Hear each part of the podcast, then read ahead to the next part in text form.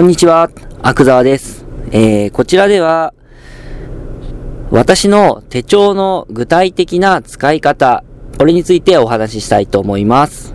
えー、以前ですね、まあ手帳を選ぶ基準とか、どういった観点で手帳を選んでるのか、そういうお話をしたらですね、じゃあ具体的にはどういう風に使ってるんですかというお話をいただいて、まあそういうご質問をいただきましたので、回答をシェアしたいと思います。えー、っとですね、一応私が今回買った手帳、まあブログに貼り付けてありますけど、その手帳を元に説明しますけれども、まああの、あなたの手帳に置き換えられるところもいっぱいあると思いますんで、その辺はご参考ください。えー、ということで始めます。まずですね、えー、開いて、よく一番最初のページに目標を書くんだみたいなことをおっしゃる方が多いんですけれども、私はそれはしません。というのも、一番最初のページだからって、見るとは限らないじゃないですか。普通手帳って、あの、しおりとか、そういうのがあって、で、まあ今日の部分を真っ先に開けるようにとかってしてますよね。だから、一番最初のページだから、毎回必ず見るとか、そういうわけではないじゃないですか。だから私は一番最初のページというのにこだわりはありません。はい。で、まあ今回のこの手帳を例にして言うとですね、年間の、あのー、計画を立てるページというか、まあ、うんとね、まあそうですね、年間の行動計画を立てるページっていうのがあるんですよ。1月から12月までの、えー、12マスがあるのが1ページと、その反対側に、まあ、フリースペースみたいな形で、いろいろ書き込めるページがあるんですね。で、ここを使って、まあ、2014年は何をやるか、それを考えます。で、まあ、細かいプランではなく、大雑把なプランですね。どういうことをやるか。で、どういう流れでやるか。それを考えて書いてます。で、まあ、それだけだと、まあ、ありきたりなんで、ここで一工夫入れてるんですけど、年間の目標を立てるページの方にですね、えー、ここにミッションステートメントを書いてます。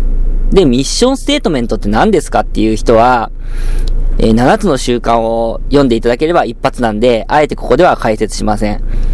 まあ、要するに私の大切にしている価値観の上に乗っかってくる自分との約束事みたいなもんですね。自分の価値観を守って生きていくためには、こういう行動を取ろう。こういう考えで動こう。そういうですね、まあ、自分との約束事ですね。これが書いてあります。はい。で、それを書いた上で、その下にでも今年の目標を書くんですね。今年のっていうかまあ2014年の目標を書くんです。こうすると自分が立てた目標っていうのが自分の価値観に沿ったものなのか、沿ってないものなのか、それを常に確認することができるんですよ。実際目標を立てて行動してみて、なんか違う、なんかちょっとずれてるなって思ってきたら、このミッションステートメントと目標をすぐに比べて、あの、ずれてる目標じゃないかどうか。あとは、うんと、そもそもいらない目標なのかどうなのか。逆に、今苦戦してるけど、歯を食いしばってでもやり遂げた方がいい目標なのかどうか。それを確認すると。要するに目標の質自体を確認するためのページというふうに使ってます。はい。それで、まあ目標がしっかりとできて、やるぞっていう感じになったら、その反対側の年間12マスある方のページで、まあどうやって目標を達成するための流れっていうのを作っていくかっていうのを明確にしていきます。はい。まあ私はそんな風に使ってますね。はい。で、まああとは、えっ、と、1ヶ月、まあ、月間の見開きページですよね。1日から月末までバーって書いてあるやつ。そこは、えっ、と、大雑把な予定。大雑把、うん、まあ、動かすことができない予定ですね。これを入れてます。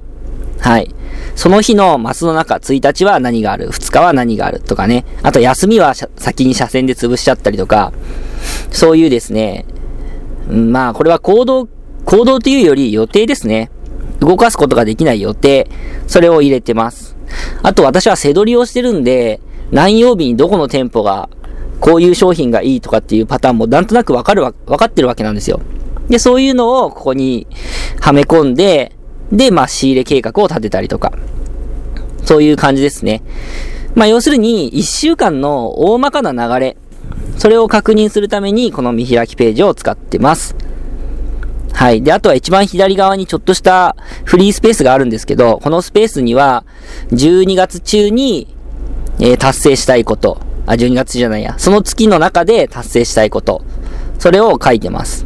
ま、細かいタスクではなく、えー、その月の間であれば、いつでもいいから達成したいと。そういうことですね。そういうのを書いてます。はい。それから、あとは、まあ、1週間のタイムスケジュールのページですよね。ここが多分、まあ毎日見るページになると思うんですけど、月曜日から日曜日まで、バーっと縦軸であるんですけれども、えー、そこもですね、まあ、うーん、作りは同じですね。一番左側のフリースペースに、その週のうちに達成したいことを書くと。で、あとは、えー、っと、まあ、時間刻みにできてますから、1時間刻み、30分刻みか、に、マスがありますので、そのマスを30分単位で埋めていくという感じに使ってますね。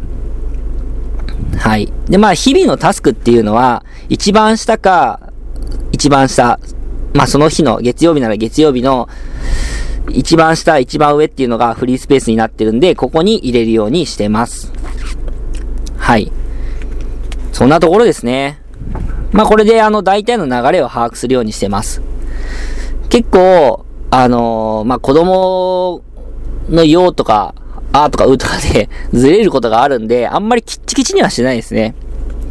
はい、リカバリー可能なように、ちょっと緩めにしてます。その分どんどん前倒しで業務をしていくという感じに作ってますね。はい。で、そうすると、あれじゃあ、阿久沢さん、アクションプランとかどこに入れるんですかっていう質問をたまに来る、いただくんですけど、アクションプランはまた別に Excel で1枚シートを作ってそっちで管理してます。はい。